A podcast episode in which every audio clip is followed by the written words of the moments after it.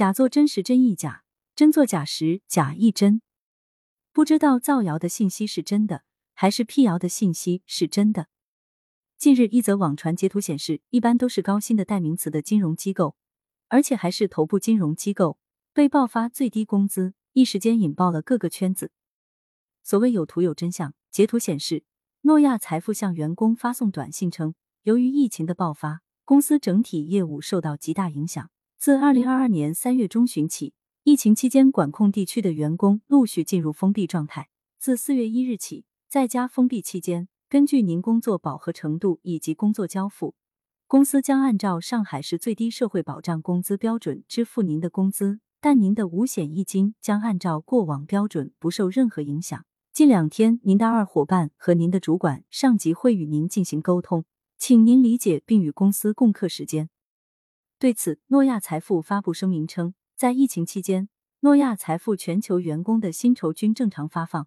并无全体员工仅按上海最低标准支付薪酬的情况，仅在上海封控地区一小部分岗位受居家办公影响，因客观条件限制导致工作无法交付或饱和度不足，公司酌情评估后做了调整，同时五险一金均足额缴纳，也对去年绩效考核不合格的员工做了常规的优化动作。吃瓜之余，我们从法律的角度来看看。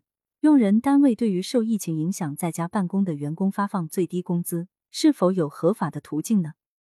有三条路径：一、与员工本人协商确定是合法的。所谓千金难买你情我愿，劳动合同法第三十五条规定，双方协商一致可以变更劳动合同。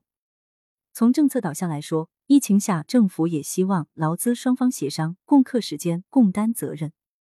比如前一段，北京在新闻发布会上就指出，鼓励用人单位与劳动者协商确定员工工资水平不得低于本市最低工资标准。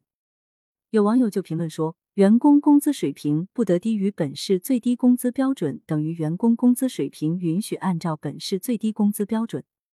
果不其然，现在最起码上海这家企业就用上了北京的政策导向。虽然该金融机构辟谣说不是针对全体员工，但针对部分员工也算用了。路径二，集体协商也是合法的。若员工平时每月拿几万的工资，突然发两千五百九十元的最低工资，与每个员工协商估计是艰难的，也难以达成一致意见。如果不能逐一与每个人进行协商，那么集体协商也是一个合法途径，就是与工会或职工代表协商。无论是国家层面的文件，还是地方层面的文件，都提到民主协商也可以。那么，集体协商的结果难道能变更个人的劳动合同吗？在一般情况下是不可以的，但是在疫情下就具有合理性，而且地方人社局、地方法院都明确规定是可以的。那如果工会或职工代表也不同意呢？一般认为，他们不同意也没关系，因为此时的协商政策只是要求协商，没有说要求协商一致，只要协商过程履行了，最后决定权在单位。就是所谓的共议单决，当然，共议单决也要具备一定的条件。第一，仅适用于疫情期间；第二，不违反法律强制性规定，比如疫情下居家办公不能低于最低工资。路径三，单位单方定可能是合法的，但并非一定是合法的。什么叫可能是合法的的呢？比如，用人单位在疫情下单方发最低工工资，劳动者虽不同意。但也不反对，现在不去，将来也不去仲裁诉讼，等于默默接受了，这不就算合法了吗？即劳动者通过行为表示同意了，漠视，这个也是有法律依据的。民法典第一百四十条，行为人可以明示或者漠视作出意思表示。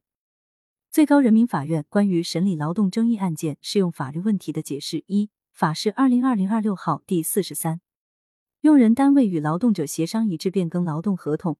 虽未采用书面形式，但已经实际履行了口头变更的劳动合同超过一个月，变更后的劳动合同内容不违反法律、行政法规，且不违背公序良俗，当事人以未采用书面形式为由主张劳动合同变更无效的，人民法院不予支持。如果员工不同意，去仲裁诉讼呢？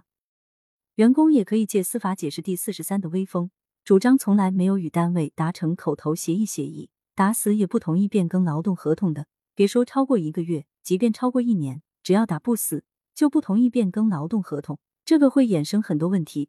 接下来关键还要看员工要什么。A 要求补发工资，B 以劳动合同法第三十八条辞职要求经济补偿金。以上两个能否成功，就看法院判决。